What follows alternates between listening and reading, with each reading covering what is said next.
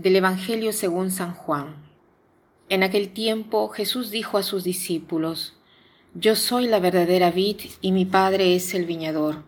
Al sarmiento que no da fruto en mí, Él lo arranca y al que da fruto lo poda, para que dé más fruto. Ustedes ya están purificados por las palabras que les he dicho. Permanezcan en mí y yo en ustedes. Como el sarmiento no puede dar fruto por sí mismo si no permanece en la vid, así tampoco ustedes si no permanecen en mí. Yo soy la vid, ustedes los sarmientos. El que permanece en mí y yo en él, ese da fruto abundante, porque sin mí nada pueden hacer. Al que no permanece en mí se le echa fuera, como al sarmiento, y se seca Luego lo recogen, lo arrojan al fuego y arde. Jesús se compara a la vid verdadera y nosotros somos los sarmientos. En estos pocos versículos Jesús nos dice de quedarnos con Él, de estar unidos a Él. Los sarmientos no pueden dar fruto si no está unida a la vid. Los sarmientos se botan si no están unidos a la vid. Es este es nuestro destino. Si no estamos unidos a Jesús, nuestra vida no vale nada, no tiene ningún valor. Entonces, tratemos de ver qué cosa hay en mí que estoy desperdiciando, que no está dando fruto, que no está dando nada, ni a mí ni a los demás.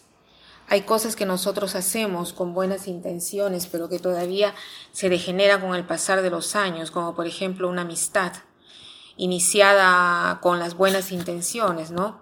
Soy un trabajador, trabajo en una oficina y a una compañera de trabajo la ha abandonado su marido. Yo la consuelo hoy y lentamente mi corazón se apega a ella porque hoy día la consuelo, mañana la consuelo, pasado mañana la consuelo y el corazón se va apegando. Entonces mi condición matrimonial se arruina está condicionada por esta nueva amistad iniciada con buenas intenciones, pero estas buenas intenciones no bastan. Tengo que permanecer en la vid, o sea, permanecer en la palabra de Dios, hacerme animar por todos los medios de la palabra de Dios. La palabra de Dios no es solamente consolación, sino que es también ser fiel a mi mujer. O de repente yo tengo las buenas intenciones de ayudar a mi comunidad y apenas soy elegido a un encargo de cierto prestigio, se degenera el propósito de ayudar a los demás y comienzo a defender mis intereses. Y la intención buena de hacer el bien a la comunidad es absorbida por mis intereses personales. Y así en tantas cosas, ¿no? Entonces, preguntémonos qué cosa tengo en mi vida que en este momento no está dando fruto. De repente ha iniciado con buenos propósitos, ha iniciado unido a la vid, pero después no he logrado absorber la linfa vital.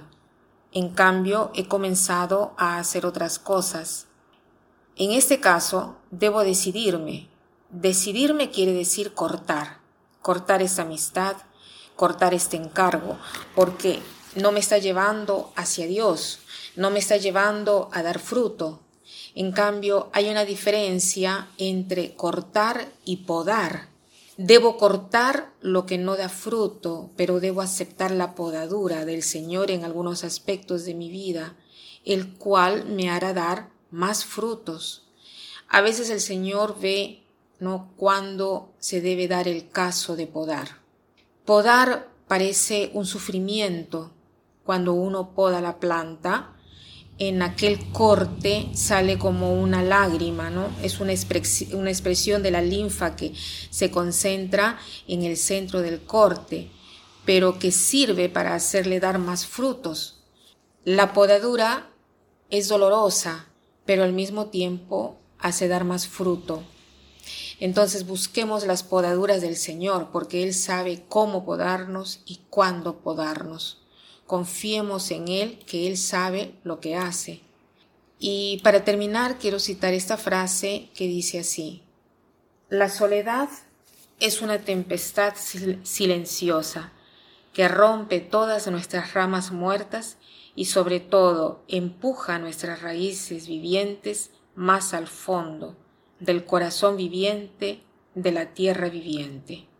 La soledad es una tempestad silenciosa que rompe todas nuestras ramas muertas y sobre todo empuja nuestras raíces vivientes más al fondo del corazón viviente de la tierra viviente.